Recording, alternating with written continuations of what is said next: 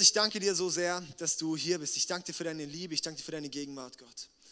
Und ich danke dir einfach, Herr, dass du heute zu uns sprechen möchtest. Heiliger Geist, ich lade dich ein, dass du jetzt diesen Raum erfüllst, dass du jetzt alles, alles, was uns gerade noch belastet, alles, was uns mitnimmt, wegnimmst und dass wir einen Blick und den Fokus auf dich bekommen. Ich danke dir, Jesus. Amen. Amen. Heute ist auch ein besonderer Sonntag, weil wir taufen werden. Wir sehen hier vorne das Becken, das haben unsere ehemaligen FSJler schön angestrichen noch. Das ist schön, oder? Schöner als das Grün, oder? Ich finde es ich mega toll. Und ähm, ja, Taufe ist sowas Geniales und Kraftvolles. Und ich mache heute eine Kombination zwischen, einem Tauf, zwischen Taufe und ich habe auch die letzten Wochen das ist auch ein Grund, warum ich in den Sommerferien nicht predigen wollte, meine Bachelorarbeit fertig geschrieben. Halleluja, endlich mal, ja. Ähm, ich habe es leider immer noch nicht abgegeben, weil jetzt noch ein Feedback von meinem Korrektor kam, dass ich noch einarbeiten muss, noch drei Seiten. Aber das wird, ja, also für mich innerlich abgehakt. Und ich habe meine Bachelorarbeit über die Auferstehung geschrieben. Was ist die Bedeutung von der Auferstehung? Und heute mache ich eine Kombi zwischen dem, was mir dort echt Gott aufgezeigt hat, ähm, und der Taufe, sozusagen das, das so zusammenzubringen. Ist es okay? Ja? Oder nicht? Weil sonst, sonst äh, genau, sonst gehe ich wieder. Nee, es passt. Und zwar Auferstehung ist, beziehungsweise beide Themen, Taufe und Auferstehung, sehe ich, sind ein bisschen Stiefkinder in der, in der Christenheit. In der, wie soll ich sagen, vielleicht auch eher in der evangelikalen Christenheit. Ähm, Taufe wird halt ein bisschen abgeschrieben als, ja, halt sozusagen ein Ritual, das man halt auch macht, ähm, um sozusagen seinen Glauben halt zu, zu bestätigen oder so. Ja, so kann man machen, wenn du irgendwann mal so weit bist. Und das Thema Auferstehung konnte mir bisher noch kein Mensch befriedigend erklären. Also ich weiß nicht, wenn du jetzt erklären müsstest, was bedeutet das Kreuz, was bedeutet der Tod von Jesus. Wenn du ein bisschen mit Jesus unterwegs bist, könntest du das wahrscheinlich super erklären. Aber die Auferstehung, da gibt es häufig nur so ein bisschen so Floskeln, so ein bisschen so pff, irgendwas hingeklatscht. Das ist uns überhaupt nicht bewusst. Und ich glaube, dieses, das, das hängt eben da auch zusammen, dieses Taufbewusstsein, dieses Bewusstsein von, was es bedeutet, als Christ zu leben und die Auferstehung. Das ist im Endeffekt so eine, so eine Einheit. Und ich möchte euch jetzt, ich, ich spann gerade einen Bogen, dass ihr jetzt gespannt seid, was ich jetzt euch bringen werde. Oder könnt ihr euch mal anschnallen und so, dass wir loslegen können. Die ich, möchte anfangen mit, einem, mit dem ersten Punkt des Erlösungsbewusstsein. Und zwar Erlösungsbewusstsein. Ich habe einfach jetzt ein bisschen so diesen theologischen Begriff auch so genommen, Erlösungsbewusstsein. Das, die Erlösung durch Jesus ist eine Einheit von Kreuzestod, von dem, dass Jesus sein Leben am Kreuz hingegeben hat und aber auch der Auferstehung. Häufig betont man das Kreuz und man sagt, Herr Jesus für deine Sünden gestorben, Punkt. Da bleibt es häufig stehen, oder? Ist ganz häufig so, hey, und Jesus nimmt deine Sünden und ähm, meistens dann noch so, ja, dass du in den Himmel kommst und so, ja, dass du einfach, dass Jesus deine Sünden wegnimmt und dass du dann rein vor Gott bist und, und in den Himmel kommst. Was stimmt? Ja, das Kreuz ist unglaublich wichtig und unglaublich kraftvoll. Kreuz, ich möchte es kurz einfach erklären wir Menschen sind getrennt von Gott, weil wir Fehler machen, weil wir Sünden machen, aber Gott perfekt ist. Das heißt, wir können nicht mit Gott zusammenlaufen, weil eben die Fehler, unsere Sünden trennen uns von Gott. Das weiß aber Gott. Aber er weiß auch, dass wir das nicht selber beheben können. Wir können ja nicht selber unsere Fehler sozusagen wieder gut machen, weil der Fehler ist ein Fehler. Das heißt, es muss irgendwie von Gottes Seite kommen, dass er sagt, und ich nehme diese Fehler weg. Darum kam Jesus, Gott als Mensch, und hat gesagt, hey, eure Strafe ist eigentlich der Tod. Der Tod, ja, ist die Folge von eurer Sünde. Ihr werdet nicht mit Gott zusammenleben können hier und wenn ihr tot seid, werdet ihr auch nicht zusammen mit Gott leben können. Sozusagen der Zustand, den wir hier leben, der geht, wenn wir tot sind, weiter. Hier getrennt von Gott, später getrennt von Gott. Hier zusammen mit Gott, später mit Gott. Das ist eigentlich Himmel und Hölle. Ja? So, so ein bisschen als, als, als Veranschaulichung. Himmel und Hölle bedeutet, hey, wenn wir hier nicht mit Gott leben und nicht mit in, in der Beziehung mit ihm leben können, werden wir auch, wenn wir tot sind, sprechen wir unser eigenes Urteil, dass wir selber in die Hölle gehen. Gott schickt uns nicht in die Hölle, sondern wir entscheiden uns selbst gegen Gott. Das heißt, wir entscheiden uns für diesen Weg. Ja? Jesus hat darum gesagt, hey, und jetzt nehme ich diese Fehler, diese Sünden, nehme ich auf mich. Darum gehe ich in den Tod. Darum gehe ich an das Kreuz. Es geht nicht um, die, um, um, dass es am Kreuz ist, sondern es geht darum, dass er gestorben ist. Ja? Jesus hat, indem er gestorben ist, hat er die Fehler der Menschheit von uns auf sich genommen, von denen, die es wollen. Lesen wir mal in Römer 6, Vers 6. Unser früheres Leben wurde mit Christus gekreuzigt, damit die Sünde in unserem Leben ihre Macht verliert. Nun sind wir keine Sklaven der Sünde mehr. Unser früheres Leben wurde mit Christus gekreuzigt, damit die Sünde in unserem Leben ihre Macht verliert. Den ganzen Römerbrief kann man da auch drüber lesen. Es ist einfach, hey, durch das Erlösungsgeschehen von Jesus hat er unsere Sünden genommen. Das Ding ist aber, da bleiben wir häufig stehen beim Kreuz, bei der Sündenvergebung. Aber in der Bibel lesen wir ganz klar, es ist eine Einheit, Tod, aber es braucht auch die Auferstehung. Lesen wir zum Beispiel Römer 4, Vers 24, äh 25. Wegen unserer Sünden musste Jesus sterben. Wegen unserer Sünden musste Jesus sterben. Und er wurde auferweckt, um uns vor Gott gerecht zu sprechen. Wegen unserer Sünden musste Jesus sterben und er wurde auferweckt, um uns vor Gott gerecht zu sprechen. Er ist auferweckt worden, dass er jetzt lebt und dass er jetzt sozusagen zu Rechten Gottes sitzt. Lesen wir noch andere Verse. Ihr könnt meine Bachelorarbeit lesen, 90 Seiten, ist super schön, ja, könnt ihr mal lesen. Ähm, dann formuliere ich es aus. Er sitzt jetzt zu Rechten Gottes sozusagen als hohe Priester. Früher im Alten Testament war der hohe Priester der, der die Menschen dann gerecht gesprochen hat. Dann gesagt, oder sozusagen wie vor, vor, vor, vor Gott eingetreten ist für die Menschen und gesagt hat, hey, und der ist jetzt, das ist jetzt okay.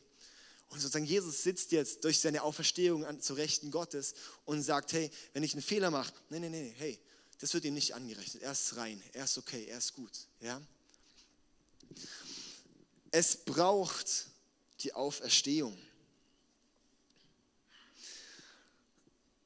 Kommen wir zum zweiten Punkt. Auferstehungsbewusstsein. In unserem Denken ist eben häufig, dass wir nur den Tod brauchen, weil es uns ganz häufig nur darum geht, dass wir in den Himmel kommen. Das ist häufig für Menschen ein Druckmittel, so, oh ja, ich muss ja irgendwie an Gott glauben, dass ich ja in den Himmel komme. Das ist häufig der Anreiz für Leute, so dieses, oh, ich will bloß nicht in die Hölle kommen, aus einer Angst heraus. Und das kommt aus einem nur einem Kreuzbewusstsein. Ein Auferstehungsbewusstsein bedeutet, ich lebe jetzt schon hier mit einer neuen Identität als neuer Mensch. Auferstehungsbewusstsein bedeutet mein Lebenswandel hier. Auferstehungsbewusstsein bedeutet, wenn ich wenn Jesus auferstanden ist, dann laufe ich hier jetzt selbst auch als ein neuer Mensch. Können wir gerade mal Römer 6, Vers 4 lesen. Jetzt kommen wir direkt schon zur Taufe. Denn durch die Taufe sind wir mit Christus gestorben und begraben. Durch die Taufe sind wir mit Christus gestorben und begraben. Und genauso wie Christus durch die herrliche Macht des Vaters von den Toten auferstanden ist, so können wir auch jetzt ein neues Leben führen. Das heißt, wir können jetzt schon hier ein neues Leben führen. Wir können jetzt hier schon ein neues Leben führen. Es geht nicht nur darum, dass ich in den Himmel komme, sondern dass gewisserweise der Himmel in mich kommt. Ja? Hey, und das ist das ist das, was die Auferstehung bedeutet. Und ich sehe ein Riesenproblem, ein riesen, riesen, riesen Problem darin, dass wir nur das Kreuz betonen. Weil somit, wenn wir vors Kreuz kommen, immer nur, kommen wir mit dem Sündenbewusstsein, mit dem Ich bin Sünder. Auferstehungsbewusstsein bedeutet, ich bin ein neuer Mensch. Ich laufe hier in der Identität eines neuen Menschen. Challenging, dieser, dieser Punkt, ich, ich, ich werde es gleich noch ein paar Mal ein bisschen ausformulieren, weil dieser Punkt, wenn der in unser Leben sagt und eine Wahrheit wird in unserem Leben, da kommt Transformation her. Da kommt Veränderung her. Da kommt her, dass wir aus einer Freiheit heraus verändert sein wollen. Im Römerbrief Kapitel 6, Römerbrief, lest es unbedingt mal am besten mit Menschen, die euch ein bisschen anleiten. Darunter in der Small Group, mit Personen treffen und Römerbrief lesen. Römer Kapitel 6, dort steht eben auch, hey, und jetzt leben wir durch Jesus. Und wie können wir da denn weiter sündigen, wenn wir jetzt wirklich in der Identität mit Jesus leben? Das bedeutet es. Und wir denken häufig, was da steht. Es geht doch nicht, dass ich nicht weiter sündige. Das, da machen wir uns häufig dann einen Druck und sagen, ach du, oh je, wie kann ich, wenn ich, wenn ich Christ bin und weiter sündige, das ist doch, oh, ich lebe eigentlich in einer, in einer ständigen Verdammnis dann so ein bisschen. Wir schauen ständig auf die Sünde. Aber wenn wir da verstehen, was dort dahinter die Bedeutung ist, dass es heißt, hey, wenn wir verstehen, wer wir in Jesus sind, je mehr wir verstehen, wer wir in Jesus sind, auferstanden, neu, dass wir jetzt ein neues Leben haben, da kommt die Veränderung her, dass wirklich die Macht der Sünde in unserem Leben verloren geht. Ich habe letzte Woche in, in Reutlingen im ICF gepredigt. Ich bin gerade viel außerhalb, weil die ganzen Prediger, die ich hier einlade, die kosten normalerweise 300 Euro für eine Predigt. Und ähm, deshalb habe ich gesagt, hey, ich möchte trotzdem Prediger da haben und dann gehe ich sozusagen als Gegenzug dann dorthin. Mir ist wichtig, dass wir hier in der Kirche andere Prediger haben, vor allem auch ältere Prediger haben, weil ich bin einfach noch jung. Ähm, und dann ja, wird man einfach auch, ähm, genau, teilweise als Gegenzug eingeladen, da müssen wir nichts zahlen. Das ist einfach schön, ja. Und dort musste ich predigen über das Thema, ist alles erlaubt als Christ? Das war zu dem Film Alles erlaubt, wer das kennt, das sind so Männer, die ähm, kriegen von, ihrer Frauen, von ihren Frauen einen Freibrief, dass sie eine Woche lang tun können, was sie wollen. Und sagen, du darfst machen, was du willst. Und da wurde so ein bisschen so die Erwartung an mich, hey, bring den Leuten bei, dass das einfach nicht gut ist, ausschweifend zu leben. Und je mehr ich im Gebet diese Predigt mit mir rumgetragen habe, habe ich gemerkt, hey, das ist eigentlich das Falsche, weil wir damit bauen wir diesen, diesen Druck auf, der nicht aus der Freiheit heraus in uns eine Veränderung bringt. Sondern vielmehr habe ich dann wirklich das auch, was ich heute euch ein bisschen sage. Wenn wir verstehen, wer wir in Jesus sind und wenn wir als auferstandene Menschen leben, wenn wir wirklich leben als neue, durch den Heiligen Geist geführte, in der Identität, wer wir in Jesus sind, verliert Sünde die Macht. Und wir wollen das gar nicht mehr. Dann ist nicht, ich darf nicht mehr, sondern ich will gar nicht mehr. Das ist das, um was es geht. Dass wir nicht, nicht dürfen oder nicht müssen, sondern dass wir gar nicht wollen. Hey, da, das ist doch das, was eine krasse Veränderung bringt. Das ist das, was schön ist, ja? Amen. Ja, das ist doch so. Ja, dass wir wirklich aus der Identität und aus der Liebe heraus verändert werden.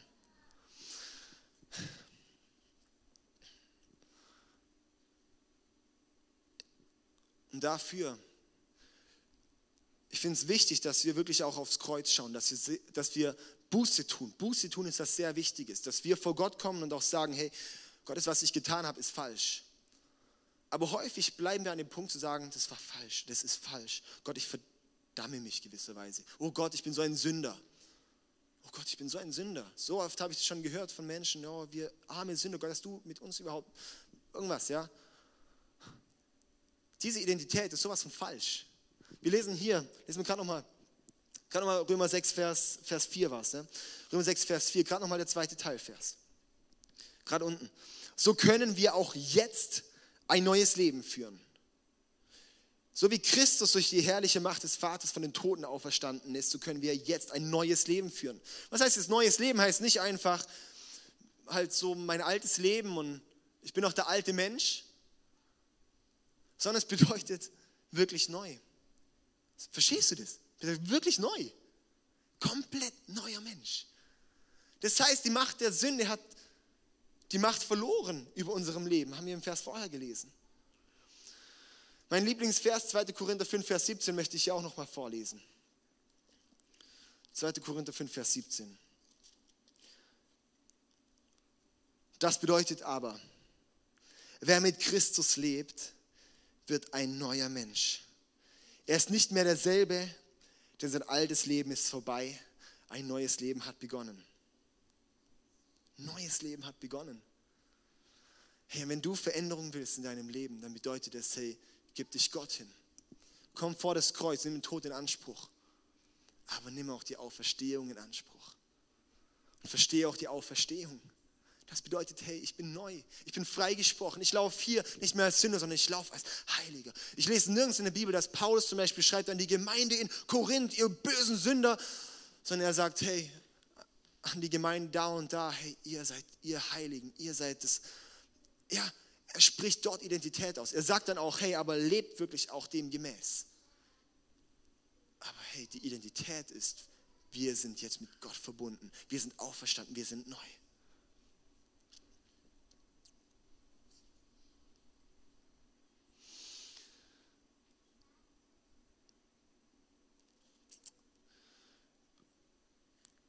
Was braucht es, dass wir neues Leben bekommen?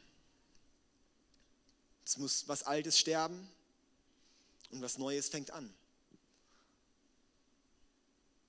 Das Alte stirbt und das Neue fängt an. Und genau das ist in der Taufe gezeigt. Lesen wir nochmal Römer 6, Vers 4. Denn durch die Taufe sind wir mit Christus gestorben und begraben. Wir gehen rein als alte Menschen. Gestorben und begraben. wir tauchen unter. Das ist dort, wo wir gestorben und begraben sind. Und genauso wie Christus durch die herrliche Macht des Vaters von den Toten auferstanden ist, so können wir auch jetzt ein neues Leben führen. Darin kommt es, wir sterben in der Taufe und werden neu gemacht, wenn wir hochkommen. Und dann in dieser Identität möchten wir dann leben, als veränderte Menschen. Und so komme ich zum dritten Punkt, zum Taufbewusstsein.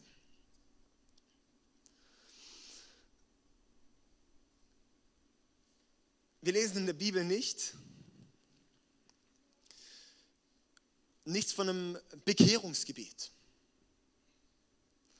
In, in so christlichen Kreisen, da sagt man häufig, hey, bete dieses Übergabegebet mit und dann bist du gerettet. Dann bist du. Das lesen wir nicht. Jesus hat das nie gesagt und nie gemacht.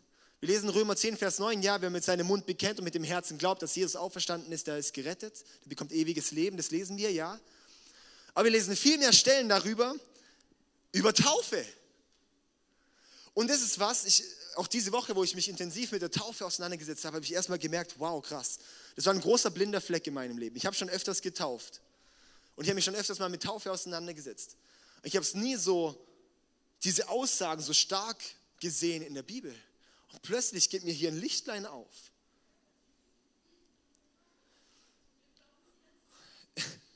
So gut, ey. Genau, bei euch jetzt ist so gut. Das lesen wir gerade mal hier, Markus 16, 16, sagt Jesus. Markus 16, Vers 16. Wer glaubt und getauft wird, wird gerettet werden. Wer glaubt und getauft wird, wird gerettet werden. Nicht wer glaubt und das Übergabegebet betet, wird gerettet werden sondern wer glaubt und getauft wird, wird gerettet werden. Wer aber nicht glaubt, wird verurteilt werden. Krass, das sagt Jesus. Ist nicht krass? Nicht wer das Übergabegebet betet, sondern wer sich taufen lässt.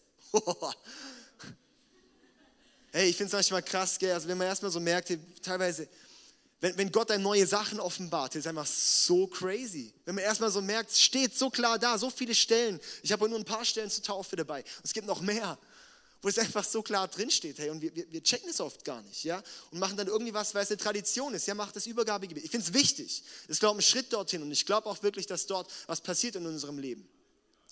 Auf jeden Fall. Aber wenn ich es nicht in meiner Tat zeige, dass ich mich untertauche und rausgehe, stellt sich bei mir die Frage, ist diese Entscheidung wirklich von Herzen? Und ich glaube, das ist auch das, was einfach hier auch zeigt, hey, wer diese Entscheidung wirklich trifft. Lesen wir mal weiter, Apostelgeschichte 2, Vers 38. Petrus antwortete ihnen, kehrt euch ab von euren Sünden und wendet euch Gott zu. Lasst euch alle taufen im Namen von Jesus Christus zur Vergebung eurer Sünden. Dann werdet ihr die Gabe des Heiligen Geistes empfangen. Auch noch so krass, ja? Wo einfach auch sagt, hey, Wendet euch ab von euren Sünden, wendet euch Gott zu und lasst euch taufen im Namen von Jesus Christus zur Vergebung eurer Sünden. Auch nicht bitte das Gebet, sondern hey, lasst euch taufen im Namen von Jesus Christus. Und dann auch werdet ihr die Gabe des Heiligen Geistes empfangen. Auch noch ein sehr spannender Faktor dazu. Ich frage mich, warum hat es aufgehört, dass die Taufe bei uns wichtig, so wichtig ist? Warum, warum geht es ein bisschen verloren? Und ich glaube, das liegt daran, dass wir auch nicht verstanden haben, dass unser alter Mensch wirklich stirbt und wir wirklich neu sind. Identitätsbewusstsein, Erlösungsbewusstsein, Auferstehungsbewusstsein. Das hängt zusammen, glaube ich, damit, warum die Taufe verloren geht von der Bedeutung her bei uns. Weil wir nicht, weil wir ständig beim Sündenbewusstsein bleiben und nicht bei dem Bewusstsein von, hey, ich werde ein neuer Mensch. Ich sterbe, wenn ich mein Leben Jesus hingebe und ich werde neu gemacht. Häufig geht es bei uns doch um, um den Segen, den wir von Gott bekommen wollen. Ja, Gott, ich, ich, ich möchte dich in meinem Leben, dass du mich segnest, dass es mir gut geht, dass meine Probleme okay sind. Ja, und wenn's mir, wenn, wenn ich ein Problem habe, Gott, dann komme ich vor dich und bete. Und ja, so, so dieses Wohlfühl-Christentum haben wir gern. Aber dass wir verstehen, hey, mein altes Leben lege ich wirklich nieder, Gott meine alten Wünsche, meine Sünden, alles, was, was mein Leben von meiner Sünde geprägt hat, lege ich nieder und lasse dich dort in diesem Wasser stehen und komme jetzt raus als neuer Mensch. Das verstehen wir häufig nicht. Wir leben noch so oft als alter Mensch. Ist, glaube ein bisschen challenging, wenn, wenn, wenn es vielleicht auch ein bisschen neu ist, dieser Gedanke. Aber aus, das ist so unglaublich wichtig. Das bedeutet, ich Jesus nachzufolgen bedeutet, ich lege mein Leben nieder und nehme das Evangelium persönlich. Das bedeutet, Jesus nachzufolgen bedeutet, ich lasse mein altes Leben hinter mir. Das bedeutet es. Das bedeutet, gerettet zu sein. Das bedeutet es, Gottes Kind zu sein. Das alte Leben liegen zu lassen und ein neuer Mensch zu werden. Und auch noch ein spannender Faktor. Da wird dann alles, alle Sünden, was du getan hast und tun wirst, wird ausgelöscht sein, wird dir nicht mehr angerechnet. Das ist Hammer. Aber weißt du, was da auch noch kraftvoll ist? Wenn jetzt wahrscheinlich danach ein paar Leute zu mir kommen und sagen, so kann man das nicht sagen. Aber wenn die Macht der Sünde, die Macht oder die Kraft der Sünde die Macht über unserem Leben verliert, wenn wir Jesus nachfolgen, bedeutet es auch, dass die Sünde, die uns angetan wurde, auch nicht mehr unser Leben beeinflussen darf. Das bedeutet, darum kann es auch im Neuen Testament so oft zu lesen, hey, liebe deinen Nächsten, liebe deine Feinde, ertragt einander in Liebe.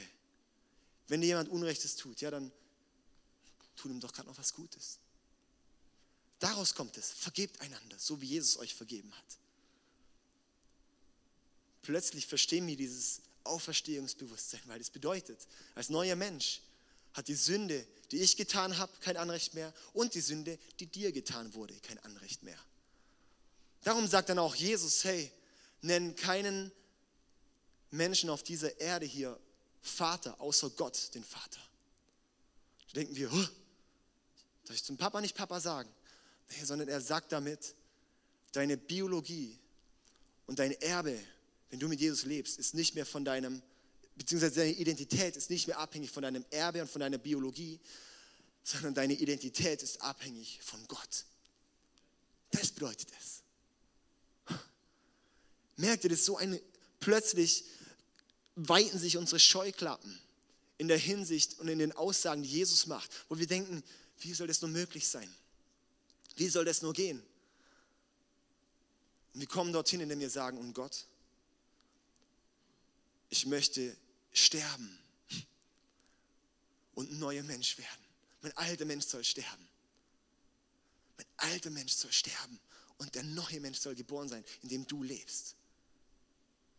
In Galater steht auch so, hey jetzt, ich lebe zwar, aber nicht mehr ich, sondern Jesus lebt jetzt in mir. Genau das ist die Aussage.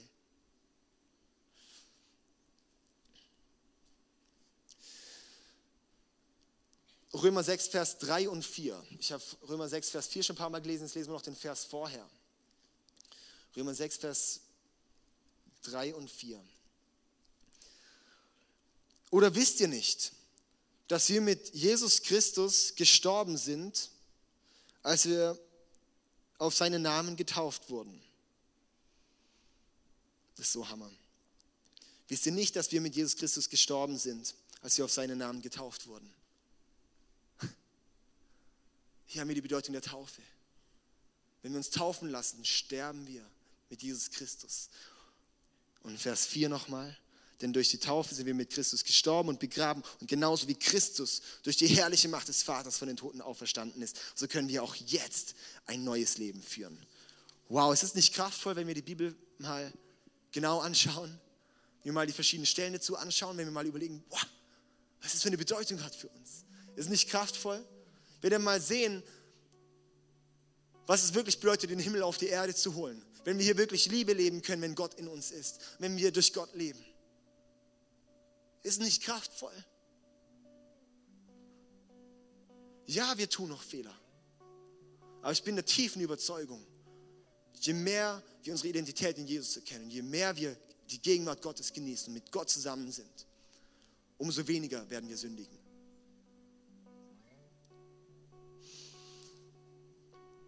Die Taufe ist das klare Zeugnis von dem Geschehen in uns. Die Taufe ist das äußere Zeugnis von dem Geschehen, das in uns passiert. Und das drücken wir in der Taufe aus. Nochmal ein Hammervers. 1. Petrus, Kapitel 3, Vers 20 und 21. Da schreibt Petrus über die Arche Noah. So, ja, die Arche Noah und nimmt das als ein Bild für die Taufe. Mega krass. Denn denen, die Gott vor langer, oder denen, die Gott vor langer Zeit ungehorsam waren, als Gott geduldig wartete, während Noah sein Schiff baute. Nur acht Menschen wurden vor dem Ertrinken in jener Flut gerettet. Und das ist ein Bild für die Taufe. Arche Noah ist ein Bild für die Taufe, die euch jetzt rettet. Die Taufe ist keine körperliche Reinigung, sondern die Bitte an Gott um ein reines Gewissen. Dies ist möglich durch die Kraft der Auferstehung von Jesus Christus. Als die Sintflut kam, wurde die ganze Erde gereinigt und nur die acht Menschen, die Gott auserwählt hat, die heilig sind die konnten stehen und da war neues Leben, es konnte neues Leben entstehen. Und Petrus nutzt das als ein Bild für die Taufe. Das bedeutet es genau, wir werden gereinigt. Unser altes Leben wird gereinigt, das Sündige wird gereinigt in der Taufe. Und wir werden neu. Und ich glaube tief und fest, die Taufe ist nicht nur einfach ein Ritual, wo ich sage, ja, chillig, mache ich halt, wenn ich mich halt so danach fühle, sondern es ist wirklich die ganz bewusste, gezielte Entscheidung. Und Jesus, ich folge dir nach. Und ich sehe nichts anderes in diesen Versen als das. Das ist nichts anderes als das. Mir tut es leid, dass ich sowas noch nicht früher erkannt habe. Aber wo ich so merke, ist so kraftvoll einfach, das ist so mindblowing, lebensverändernd, das ist einfach der Hammer, wirklich. Jetzt diese Woche hatten wir ja auch ähm, genau diese drei Babys, die geboren sind. Und ich finde auch die Taufe kann man sich vorstellen, ein bisschen wie eine, das heißt ja auch die Wiedergeburt. Wir sind in der Taufe im Fruchtwasser sozusagen, ja, wie ein Baby im Fruchtwasser ist in der Mutter ihrem Bauch. Und dann, wenn wir rauskommen, sind wir neu geboren. Sind wir neue Menschen, dann ist ein neues Kind geboren. Ich stelle mir so richtig vor, wie so Gott einfach sagt, ja, schau mal, ey, ein neues Kind ist geboren. Hammer. Das passiert in der Taufe. Das ist einfach ein Bild, das ich einfach gerne da habe für die Taufe. ja, hey, was du mit dem Inhalt machst, ist dir überlassen. Ich dich einfach ermutigen, hey, wenn du Gott nachfolgen willst, wenn du dein altes Leben begraben willst und ein neuer Mensch werden willst, gib dein Leben Gott hin und lass dich taufen. Das ist das, was Gott sagt. Das ist das, was Jesus sagt. Lass uns zusammen aufstehen. Ich möchte noch für uns beten.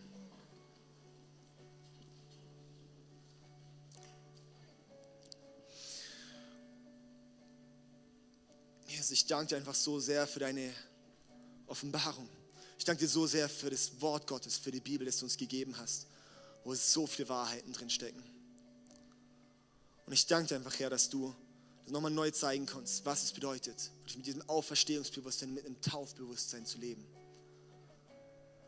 Herr, ich setze einfach frei, deine Gegenwart hier. Jesus, ich danke dir, dass wir die Möglichkeit haben, mit dir zu leben. Ich danke dir, dass wir die Möglichkeit haben, in den Himmel zu kommen. Aber ich danke dir auch, dass wir die Möglichkeit haben, dass der Himmel in uns kommt. Ich danke dir, Herr, dass wir neue Menschen sein dürfen. Ich danke dir, dass wir neu geboren sein dürfen. Ich danke dir, Jesus, dass die Sünde die Macht über meinem Leben verloren hat und über so vielen Leben verloren hat. Und Jesu Namen proklamiere es einfach nochmal neu und ich nehme es nochmal neu an, dass es so ist. Herr, ich danke dir einfach, ich möchte da immer mehr reinwachsen, Herr, und ich bete auch und ich segne wirklich jeden Einzelnen hier, da auch immer mehr reinzuwachsen. Herr, ich bete auch, dass du jetzt die persönlichen Herzen hier jetzt gerade siehst. Du siehst jeden Einzelnen, der gerade sagt, hey, irgendwie er möchte sein Herz für dich öffnen, er möchte sich dir hingeben, er möchte neu geboren sein. Herr, ich bete, dass du jetzt in seinem Herzen klopfst und dass du an ihm arbeitest und an ihm wirkst. Und dass du ihm auch zeigst, wann bei ihm der Schritt ist, diesen Schritt zu gehen sein Leben niederzulegen und neuer Mensch zu werden. Ob das heute Abend noch ist, ob das morgen ist, ob das nächste Woche ist in einem Monat. Du siehst, was, was, was ansteht. Aber Herr, wir wissen einfach auch, dass kein Tag vergehen sollte, nachdem wir diese Wahrheit erkannt haben. Jesus, ich danke dir einfach so sehr für deine Liebe. Komm mit deiner Liebe, Heiliger Geist, komm mit deiner Gegenwart einfach hier. Erfülle unsere Herzen und unsere Leben verändere uns von innen nach außen. Danke, Jesus. Amen.